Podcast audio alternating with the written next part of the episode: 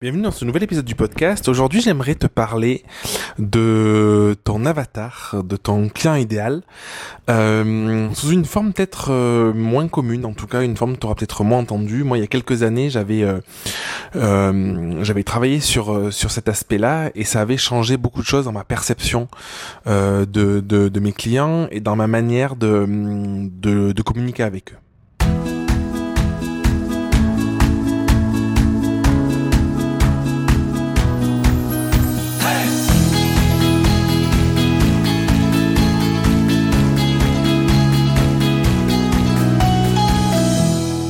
Quand on parle de client idéal, quand on parle d'avatar, souvent, euh, j'ai remarqué qu'on a tendance à les, euh, à les montrer sous le regard de, de, de CSP, plutôt ce qu'on appelle la catégorie socio-professionnelle.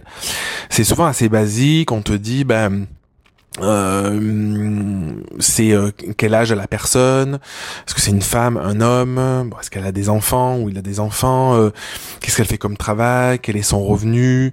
Quelle est sa classe sociale? Enfin, il y a, tout un tas de critères comme ça qui sont pas forcément hyper sexy et, je trouve qu'ils sont pas représentatifs des personnes.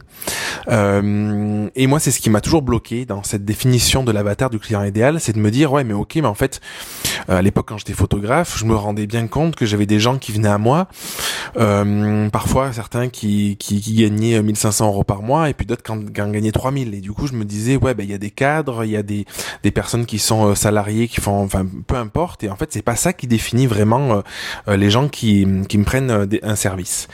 Et, et du coup, j'étais j'étais un petit peu bloqué jusqu'au jour où j'ai commencé à réfléchir. On m'a aidé à le faire, de réfléchir à sous forme de d'avatar, non pas seulement basé sur une catégorie socio-professionnelle, mais un avatar émotionnel. Et en fait, ça a tout changé de réfléchir à un avatar émotionnel parce que ça venait rajouter quelque chose qui est hyper puissant, je trouve, qui est les émotions. Et quand on vend, je sais pas si tu, sûrement t'es es au courant, quand on vend, en fait, on, on vend euh, une émotion. Qu'est-ce qui fait qu'une personne va acheter un t-shirt ou je sais pas, ou un, sac à main ou une montre ou n'importe quoi d'ailleurs euh, dans une marque plutôt qu'une autre? C'est souvent par l'aspect euh, émotionnel. Sinon, on achèterait un t-shirt basique et on vous pas une certaine, une certaine coupe, une certaine, une certaine couleur, un certain aspect. Et l'aspect émotionnel euh, donne envie d'avoir un certain type de vêtement plutôt qu'un autre. C'est valable avec tout dans, dans, la vente. Et le fait de réfléchir à un avatar émotionnel, ce que je trouve puissant, c'est que ça vient ajouter euh, quelque chose qui est plus du domaine du ressenti, plus du domaine du euh, des sens finalement, et, euh, et, moins du domaine un petit peu du, du contrôle ou, du concret. Et euh, la vente, c'est c'est pas forcément quelque chose de, de concret. Pourquoi des personnes qui qui qui vont gagner 1000 euros par mois vont s'acheter un iPhone à 1300 euros et pourquoi certaines qui, euh, qui en gagnent 5000 vont s'acheter un autre téléphone à 2, 300, 400 euros? C'est parce que derrière, l'émotion qui est mise, le, besoin qui est, mis, est pas le même et en lien avec, euh, avec la vie, avec le, les désirs, avec tout ça.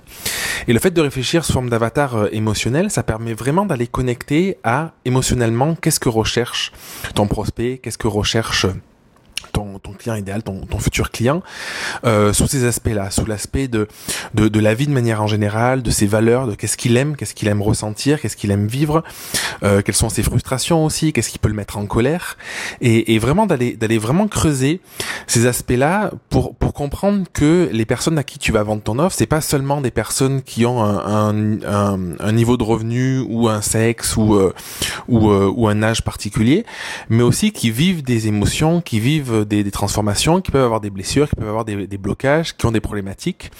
Et, euh, et, tout le travail, ça va être de comprendre, toi, ton offre, à quoi elle répond, à quelle problématique elle répond, dans quelle mesure, avec ton, avec ta zone de génie, avec ton super pouvoir, ton don, tu peux, euh, tu peux aider euh, ces personnes-là, et quelles sont justement ces personnes que tu peux aider le, mieux possible.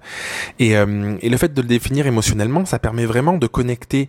souvent, on dit on a des clients qui nous ressemblent, et, et je pense que c'est quelque chose qui est, qui est vrai parce que du coup, pour, je pense qu'on dit ça aussi pourquoi parce que on, on, va avoir tendance à connecter beaucoup plus facilement avec des personnes avec qui on partage des valeurs, avec qui on partage des ressentis.